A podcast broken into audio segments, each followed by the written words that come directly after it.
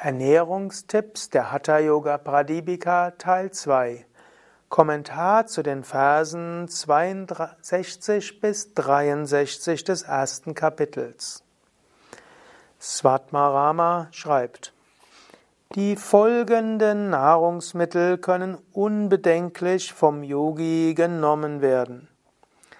Weizen, Reis, Gerste, Milch, Ghee, Zuckerberg, Butter, Honig, getrockneter Ingwer, Gurke, die fünf Küchenkräuter, rote Bohnen und gutes Wasser.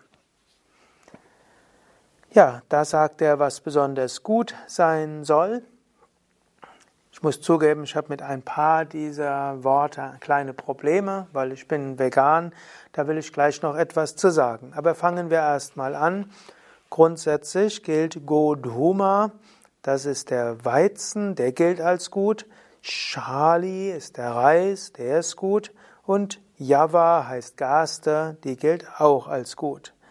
Dann sagt er noch Shastika, alle anderen Reis- oder Getreidesorten, die innerhalb von 60 Tagen reifen. Was auch heißen soll, etwas, was zügig wächst, hat auch bestimmtes Prana dort drin. Und dann sagt er noch, das ist alles Shobhana, vorzügliche Anna Nahrung. Also das sind erstmal sehr gute Nahrungsmittel. Und dann sagt er Kshira, Milch und Ajya, geklärte Butter. Und an einer anderen Stelle sagt er auch noch Navanita, was meist übersetzt wird als frische Butter. Nava heißt neu, Nita. Hm? Zur Zeit von Svatmarama waren die Kühe heilig, sie wurden nicht getötet und sie sollten mit Ehrerbietung behandelt werden. Und die altindische Kultur war ja eine letztlich Rinderkultur. Die Rinder wurden gebraucht, um den Pflug zu ziehen, die Rinder wurden gebraucht zum Teil, um die Bewässerungsanlagen zu betreiben, Sie wurden gebraucht als wichtigstes Zugtier, auch für Wagen. Zusätzlich wurden alle Teile der Rinder auch verwendet, also aus Kudung wurden zum Teil Medizin hergestellt, er wurde getrocknet, das war der wichtigste Brennstoff, um Nahrung zuzubereiten. Der getrocknete Kudung konnte auch pulverisiert werden, das gibt eine weiße Farbe, war die wichtigste Farbe für die Hütten der Dorfbewohner und des Weiteren der Urin der Kühe, auch daraus wurden Heilmittel hergestellt und die Kühe waren typischerweise Familienmitglieder, wurden ähnlich behandelt wie heutzutage Hunde und Katzen, hatten aber auch etwas zu tun. Die typische Kuh kann ja zwei Kälber geben und manchmal gibt es auch Zwillinge und so kann die typische Kuh genügend Milch geben für zwei Kälber. Meistens gibt es aber nur ein Kalb und so kann der Mensch, nachdem das Kalb gesaugt hat, noch etwas Milch nehmen und diese Milch wird also vollkommen ahimsa, also ohne jemanden zu verletzen, genommen. Natürlich heißt das, dass eine Kuh vielleicht hm, zu einem nur so lange Milch gibt, wie eben das Kalb noch nicht groß ist.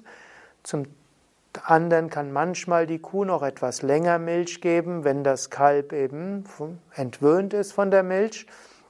Dann kann der Mensch oder eine Familie kann bis zu einem halben Liter Milch am Tag haben. Die alten indischen Kühe haben nicht mehr als ein Liter Milch am Tag gegeben. Ein halber Liter blieb dann eben für die ganze Familie. Und wenn es eine fünfköpfige Familie war, kannst du dir vorstellen, das war nicht viel. Der typische Inder hat kein Milch getrunken, sondern vielleicht zwei Esslöffel Milch in Wasser oder Tee hineingegeben. Es muss damals übrigens Kräutertee gewesen sein, denn der Schwarztee, gab, den gab es damals nur in China und der wurde ja von den Engländern in Indien eingeführt, erst im 18. Jahrhundert. Also können es nur ayurvedische Kräutertee gewesen sein mit 1, 2 Esslöffeln Milch. Joghurt konnte auch nur eins, zwei Esslöffel gewesen sein und die Butter hieß vielleicht einen halben Teelöffel. Und das hat man eben dazugegeben Und das, was man in diesem Maße dazu gibt, hat vom Ayurveda etwas Erdendes, etwas Beruhigendes und Harmonisierendes. Was heutzutage im Westen fabriziert wird und heutzutage auch in Indien, ist eben nicht so, wie es Svatmarama beschreibt und auch nicht so, wie es im alten Ayurveda beschrieben wurde, denn diese Milchmengen waren gar nicht möglich. Heute eine Hochleistungskuh, in Anführungszeichen, die den ganzen Tag angekettet ist oder in einem sehr kleinen Verlies drin ist, gibt ja 20 bis 30 Liter Milch. Sie hat einen Euter, der so groß ist, dass die Kuh gar nicht mit rumlaufen kann. Es führt zum Dauerschmerz. Die Kuh wird bei, im Moment oder nach der Geburt des Kalbes vom Kalb getrennt weil eigentlich nach westlichen Standards keine hygienische Maßnahmen, als nicht der Hygiene entspricht. Die Kuh darf nicht gleichzeitig ein Kalb säugen und dann vom, für den Menschen Milch abgezapft bekommen. Und so ist notwendigerweise auch die Biomilch mit Grausamkeit verbunden. Da heutzutage keine Verwendung ist für Pflug- oder Zugtiere für Rinder, gibt es keine Verwendung zum Beispiel für die Bullen und auch nicht für Kühe, die ein gewisses Alter erreicht haben, und so werden die notwendigerweise geschlachtet. Auch im Indien heute, so sehr dort von heiliger Kuh die Rede ist, entweder werden die Bullen oder die Kühe, die keine Milch mehr geben, einfach auf die Straße gejagt und dann müssen sie sich von Abfällen auf der Straße ernähren und was oft heißt, irgendwann sterben von Plastiktüten, die sie auch gefressen haben und die ihr Verdauungskanal kaputt gemacht haben. Die sterben dann relativ zügig, nachdem sie auf die Straße gejagt wurden. Oder sie werden dann eben an Moslems verkauft in den Staaten, wo Moslems, also in den Bundesländern, in Indien, wo Moslems Kühe töten dürfen. Oder sie werden eben verschifft oder ver transportiert mehrere tausend Kilometer nach Bangladesch, wo ein moslemischer Staat ist, wo dann diese Kühe, die zum Teil dann hm, unter Flüssigkeitmangel gelitten haben, dann geschlachtet werden. Also auch in Indien werden heutzutage die angeblich so heiligen Kühe mit großer Grausamkeit behandelt, sodass man auch in Indien heutzutage Verzehr von Milchprodukten und Ghee und Butter nicht verantworten kann. Und wenn du mal in einem indischen Ashram bist und dann lass dir mal zeigen, wo die, wo die Ställe sind, die werden alle, die Kühe werden an einem Seil festgebunden und den ganzen Tag schauen sie an eine Wand. Diese angeblich heiligen Kühe werden von den vornehmsten indischen Ashrams grausam gehalten. Glücklicherweise gibt es jetzt auch in Indien eine kleine Gegenbewegung. Es gibt zum einen die Bewegung, dass man Kühe mit Ehrerbietung halten soll. Diejenigen, die das mal zehn Jahre probiert haben, Kühe zu halten für Milchproduktion, ohne ein Rind zu verkaufen an irgendwo hin, wo es dann getötet wird, stellen fest, das funktioniert nicht.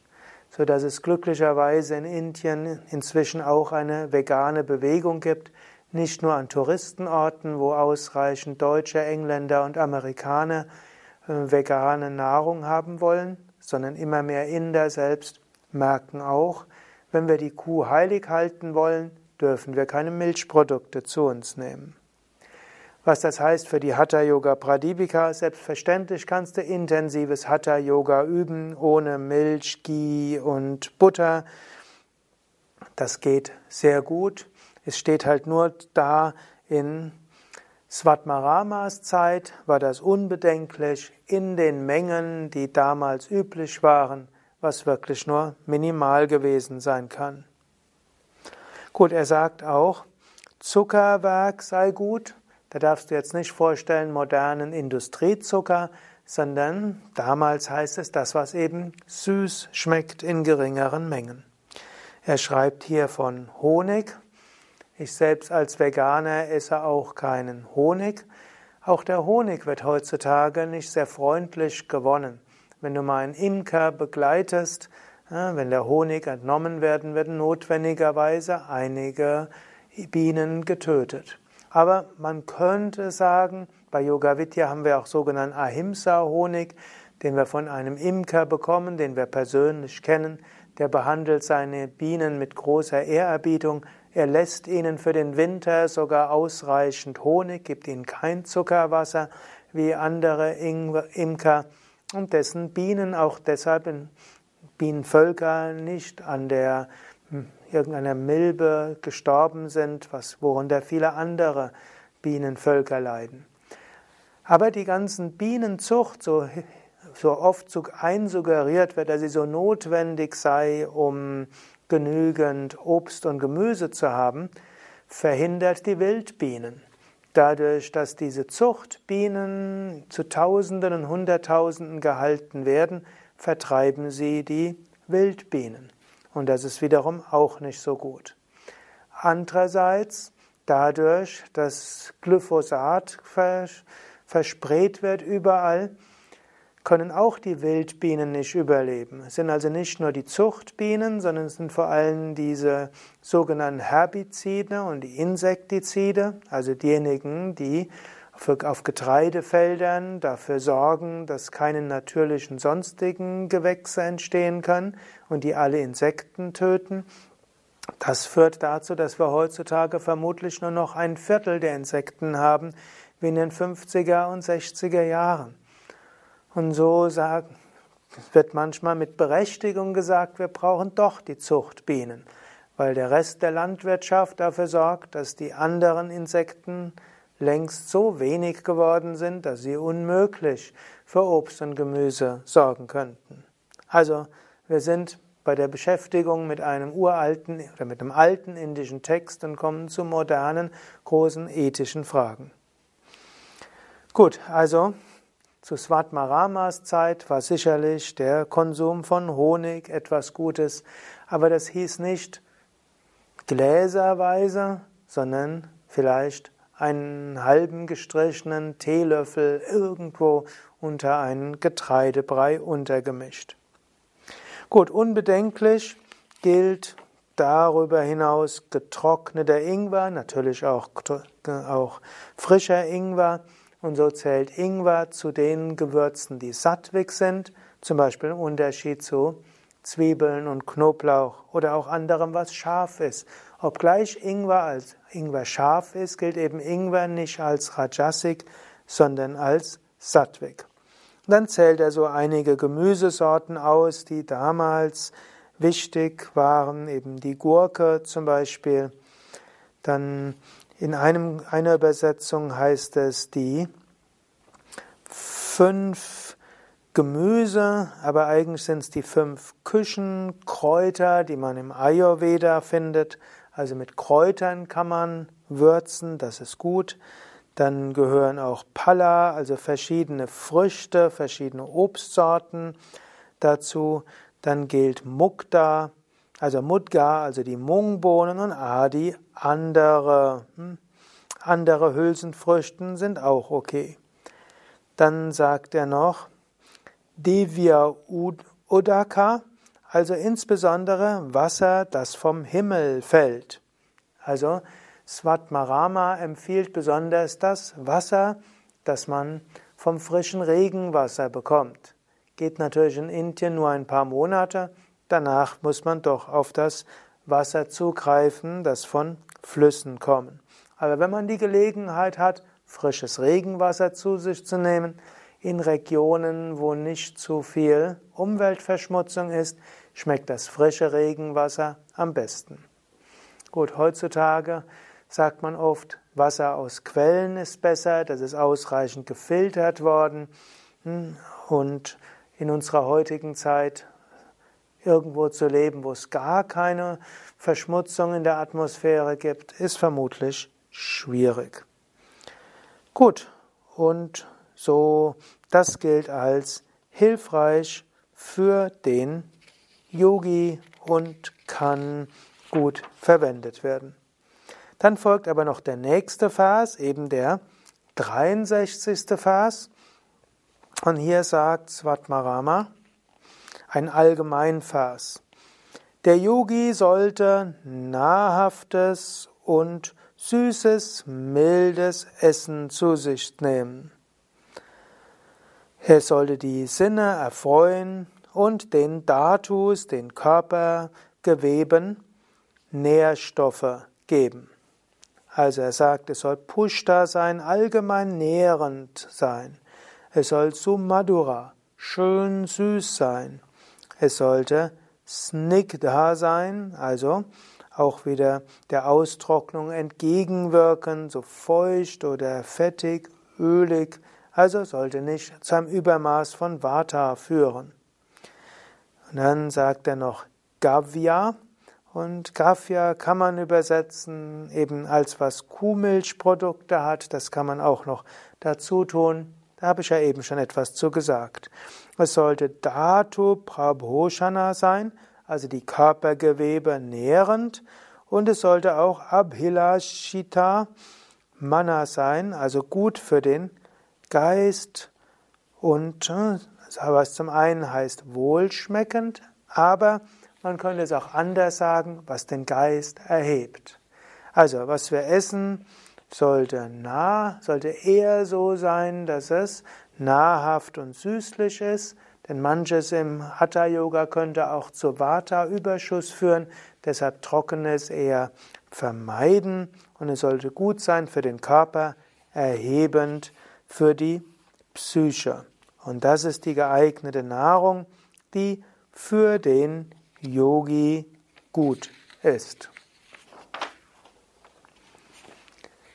Ja, das waren jetzt die Empfehlungen von Swatmarama zu der Ernährung, also intensive Hatha-Yoga-Praxis, insbesondere viel Pranayama, wie es im zweiten Kapitel der Hatha-Yoga Pradipika beschreibt, bedeutet, lebe ein sattwiges Leben und vermeide in jedem Fall Fleisch, Fisch, Alkohol, Tabak und Drogen, die den, die den Geist benebeln. Vermeide auch Nahrung, die für das Prana eher dämpfend sind, leicht tamassig, was eben auch Zwiebeln, Knoblauch, Lauchgewächse sind, was auch Pilze wären, was alles abgestandene ist, Tiefkühlkost, Dosengemüse ist, ich übersetze es jetzt alles in die moderne Zeit hinein, meide darüber hinaus Pilze und all das, was schwer verdaulich ist. Meide das, was, was zu viel ist, ist eben ausreichend, aber nicht zu viel. Achte darauf, dass das, was du isst, deinem Körper gut tut, deine Psyche erhebt und unter den Geschmacksrichtungen wähle eher diese Geschmacksrichtung Madhura und äh, Snigdha, was also eher etwas Süßliches ist und feucht fettig ist. Aber natürlich heißt das nicht äh, Süßigkeiten im westlichen Sinne, sondern eher die Geschmacksrichtungen im Ayurveda sind. Und wenn du dann eine Nahrung hast, die aus Pala, aus Früchten, aus Salat, Gemüse aus Hülsenfrüchten und Vollkorngetreide besteht, dann hast du alles Gute dort gemacht. Ingwer empfiehlt er darüber hinaus und es gibt diesen einen Vers, den man als Hinweis zur Rohkost deuten könnte. Das ist, was man den Aufenthalt am Feuer vermeiden sollte. Allerdings wäre dann die Frage, was meint er, wenn man jetzt Getreide und Hülsenfrüchte essen sollte? Vielleicht könnte man das auch auf Keimlinge beziehen. Soweit also nach Empfehlungen von Swatmarama zur Ernährung. Mein Name Sukadev von www.yoga-vidya.de Etwas zusammenhängender Tipps zur Ernährung findest du auf unseren Internetseiten yoga-vidya.de und dort kannst du einfach eingeben Yoga Ernährung oder sattwige Ernährung und dann bekommst du mehr Tipps dazu. Alle Vorträge zur Hatha Yoga Pradipika auf unserem Portal schriften.yoga-vidya.de